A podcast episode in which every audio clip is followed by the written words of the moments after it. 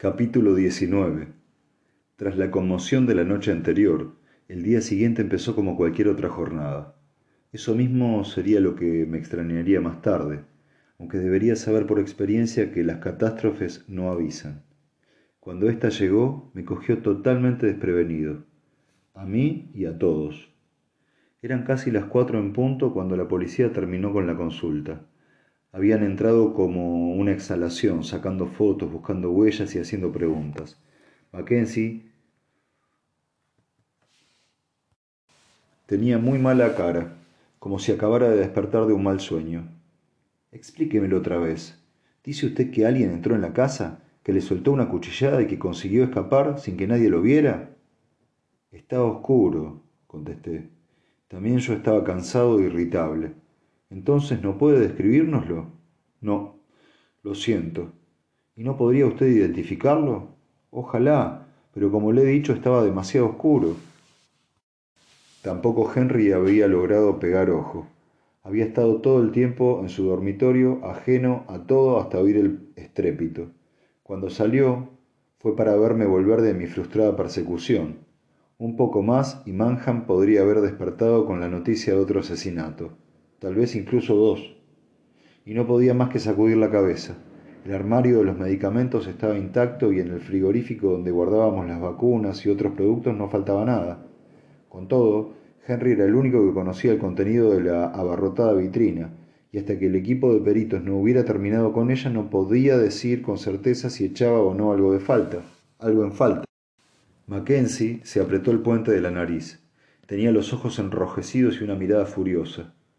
Cloroformo, dijo con tono disgustado. Ni siquiera sé si han contravenido la ley guardando algo así en casa. Creía que los médicos ya no lo utilizaban. Y no lo utilizan. Era una de las curiosidades de Henry. En alguna parte tiene también una antigua lavativa. Si se hubiera llevado la lavativa me daría lo mismo, pero ese cabrón ya era bastante peligroso sin una botella llena de anestésico. Hizo una pausa. ¿Y cómo coño ha entrado? Yo lo dejé pasar. Ambos nos dimos vuelta y vimos a Henry entrando por la puerta. Estábamos en mi despacho, una de las pocas habitaciones de la planta baja donde sabíamos que no contaminaríamos ninguna prueba, pues todas las noches lo cerraba yo con llave. Había insistido en que dejaran descansar a Henry de tanto interrogatorio. La incursión le había afectado los nervios y pasarse una hora contestando preguntas no había sido la mejor de las ayudas. Ahora parecía algo recuperado, aunque todavía tenía mal aspecto. ¿Con que lo dejó entrar? repitió Mackenzie en tono monocorde. Ha dicho que no sabía que hubiera nadie en casa. Es verdad, pero ha sido otro descuido. He estado dándole vueltas y. inspiró hondo. En fin, no recuerdo haber cerrado la puerta de la cocina antes de irme a la cama. Creía que había dicho que estaba cerrada con llave. Sí, eso creía, Quiero decir que es lo que hago siempre, es la costumbre. Pero esa noche no. No estoy seguro, dijo Henry carraspeando. Estaba visiblemente incómodo. Por lo que parece, no. ¿Y qué me dice del gabinete? ¿También estaba abierto? No lo sé, contestó Henry con voz cansada. Guardo las llaves en el cajón del escritorio. Tal vez las ha encontrado o... Su voz se apagó. Mackenzie parecía estar haciendo un esfuerzo ímprobo para mantener las formas. ¿Cuánta gente sabía que guardaba cloroformo? Vaya a saber. Llevaba aquí más años que yo. Nunca pensé que fuera un secreto. Así que cualquiera que entrara en el estudio podría haberlo visto. Es posible, supongo, admitió Henry de mala gana. Esto es una consulta médica, le dije a Mackenzie. Todo el mundo sabe que hay sustancias peligrosas tranquilizantes, sedantes, etc., que se supone deberían estar a buen recaudo, dijo Mackenzie.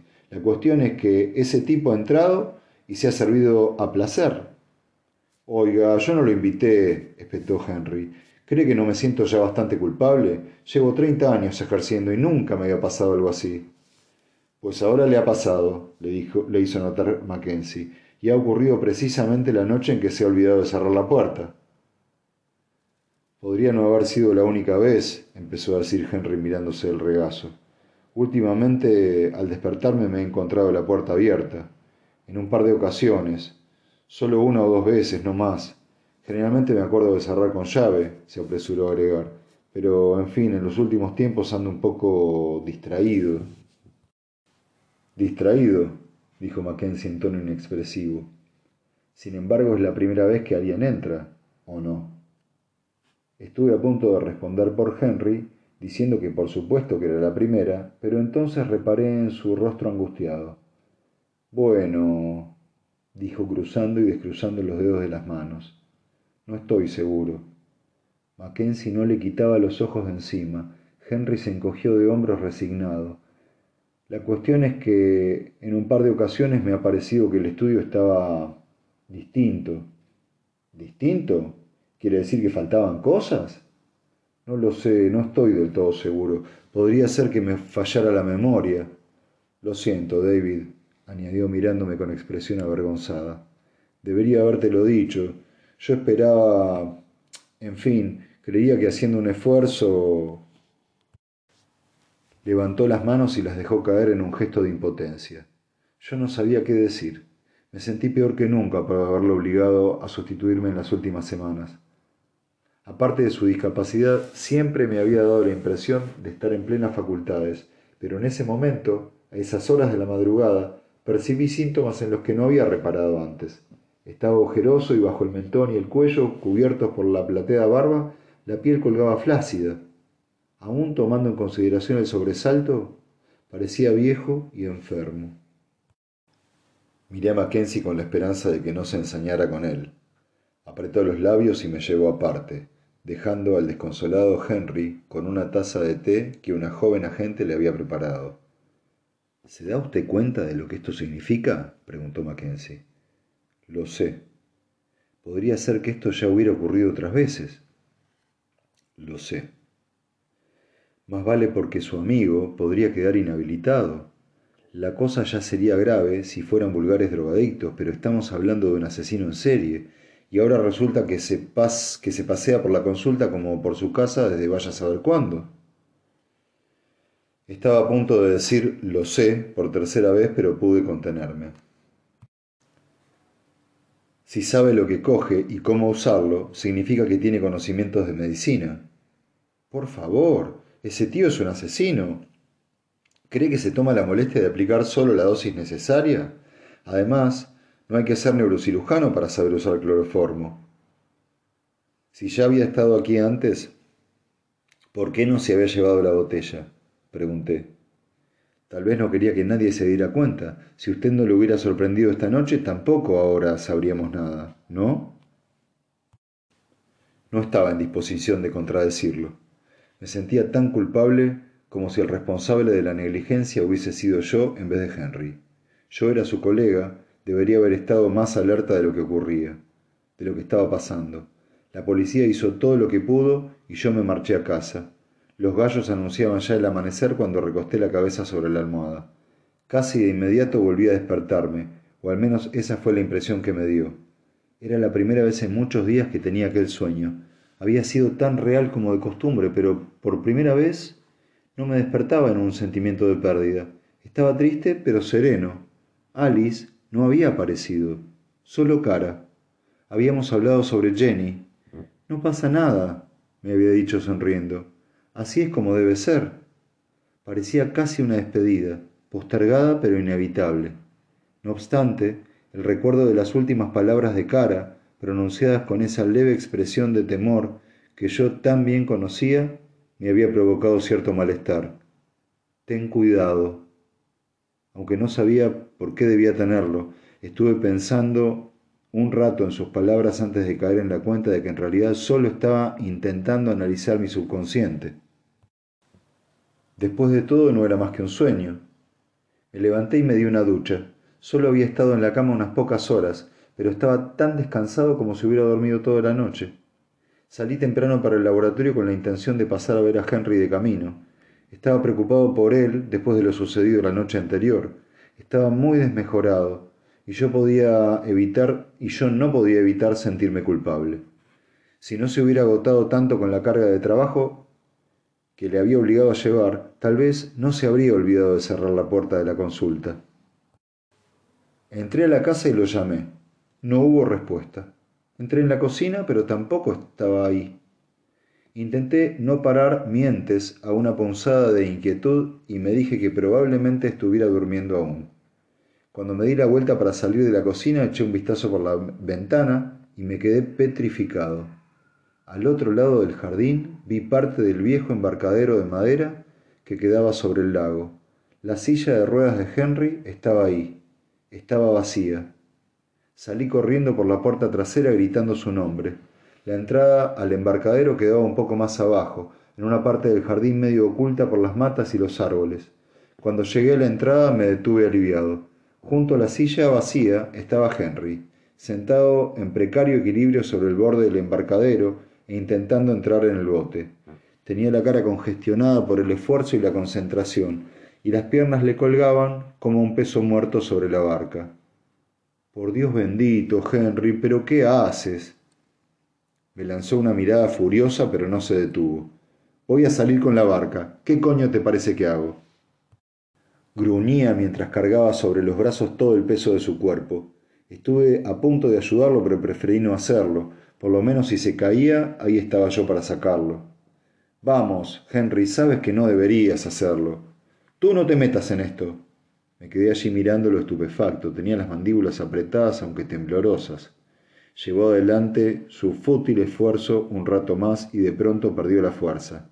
Se apoyó contra un poste de madera tapándose los ojos. Perdona, David, lo he dicho sin querer. ¿Te ayudo a volver a la silla? Espera un minuto que recobre el aliento. Me senté a su lado sobre los ásperos tablones del embarcadero. Su pecho respiraba agitadamente y tenía la camiseta pegada al cuerpo por el sudor. ¿Cuánto tiempo llevas aquí? No lo sé, un rato, dijo con una frágil sonrisa. Al principio me parecía una buena idea. Henry, no sabía cómo decírselo. ¿En qué demonios estabas pensando? Sabes muy bien que no puedes subir a la barca tú solo. Ya lo sé, ya lo sé, pero es que... Su expresión se volvió sombría. Ese maldito policía me miraba de una forma anoche, me hablaba como si fuera un, un chiflado senil. Sé que he cometido un error, debería haber comprobado las puertas, pero que me sermoneen de esa forma. Se quedó mirándome las piernas mirándose las piernas, apretando las quijadas. A veces resulta frustrante, te sientes impotente, a veces te parece que tienes que hacer algo, ¿sabes? Contemplé el lago, sereno, grandioso y desierto. No se veía un alma. ¿Y si te hubieras caído? Todo eso que saldrías ganando, ¿no crees?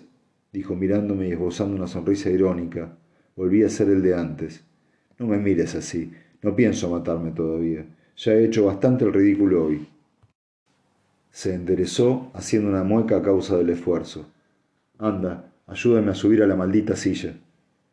Le puse las manos debajo de las axilas sosteniendo su peso mientras él se acomodaba en la silla de ruedas. Que no tuviera inconveniente en que yo lo empujara hasta la casa daba fe de lo cansado que estaba. Llegaba tarde al laboratorio, pero me quedé el tiempo necesario para prepararle un té y cerciorarme de que se encontraba bien. Cuando me levanté para irme, bostezó y se frotó los ojos. Será mejor que vaya a arreglarme. Tengo que abrir la consulta dentro de media hora. Hoy no. No estás en condiciones de trabajar. Necesitas dormir. ¿Lo manda el doctor? Dijo enarcando una ceja. Si quieres decirlo así, ¿Y qué hacemos con los pacientes? Que Janis le diga que hemos cancelado las citas de la mañana. Si hay alguna urgencia, que llame luego. Por una vez no protestó. Ahora que se le había pasado la frustración, parecía exhausto. Escucha, David, no vas a decir nada a nadie sobre esto, ¿verdad? Claro que no. Bien, dijo aliviado. Ya me siento bastante idiota. No tienes por qué. Ya estaba en la puerta cuando volvió a llamarme. David, articuló con timidez y haciendo una breve pausa. Gracias. Su gratitud no me hizo sentir mejor. Mientras conducía hacia el laboratorio me di cuenta de que la presión a la que lo había sometido en las últimas semanas había dado sus frutos. Había dado por descontado su ayuda, no solo en términos profesionales, sino también en otros, procuraría hacer el esfuerzo de salir a navegar con él por el lago o simplemente de pasar más tiempo con él. Me había involucrado tanto en la investigación por no hablar de Jenny que apenas había reparado en Henry. Decidí que eso tenía que cambiar. Había hecho todo lo posible por ir al laboratorio y hacer mi trabajo. En cuanto le entregara a Mackenzie mis conclusiones, allá la policía y el uso que hiciera de ellas, y yo podría enmendar mi negligencia de los últimos días. A partir de ese día me dije a mí mismo, mi vida volvería a la normalidad. No podía estar más equivocado. Tras la agitación de las últimas doce horas, volver al escéptico santuario del laboratorio resultó casi una bendición. Ahí por lo menos pisaba terreno firme. Los resultados de los análisis habían llegado y confirmaban lo que yo ya suponía. Lynn llevaba muerta aproximadamente seis días lo cual quería decir que su asesino la había mantenido con vida, por Dios sabe qué enfermiza razón, durante casi tres días antes de rebanarle la garganta. Aquella había sido la herida fatal, al igual que con Sally Palmer. La sequedad del cuerpo revelaba que se había desangrado hasta morir. El escaso contenido en hierro del suelo en torno al cuerpo demostraba que había muerto en otro lugar y que sólo después había sido abandonada en el marjal. Como en el caso de Sally Palmer, en el escenario no se había encontrado nada indicativo de quién pudiera ser el autor. La tierra estaba demasiado reseca para poder encontrar huellas. Y exceptuando las fibras enganchadas en las uñas, no había ninguna otra pista ni indicio forense acerca de la identidad del asesino. Pero ya no era asunto mío. Mi contribución ya casi había concluido. Tomé unos últimos moldes de las vértebras cervicales cortadas por el cuchillo más seguro que nunca de que, de que ambas mujeres habían sido asesinadas con la, con la misma arma. Hecho esto, no quedaba más que limpiar. Marina me preguntó si me apetecía salir a almorzar para celebrarlo, pero rechacé su oferta. Todavía no había tenido ocasión de hablar con Jenny y no podía esperar más. La llamé en cuanto Marina hubo salido. Esperé su respuesta con una impaciencia lindante con la ansiedad. Perdona, dijo casi sin resuello. Tina ha salido y yo estaba en el jardín. ¿Cómo estás? pregunté. De pronto me asaltaron los nervios. Había estado tan ocupado mirándome el ombligo que no me había parado a pensar en las conclusiones que ella pudiera haber sacado sobre nuestra relación. Yo bien. ¿Y tú? ¿Cómo estás? Todo el mundo habla de lo que pasó en la consulta anoche. ¿Te han hecho algo? No, estoy bien. Henry es el que está peor.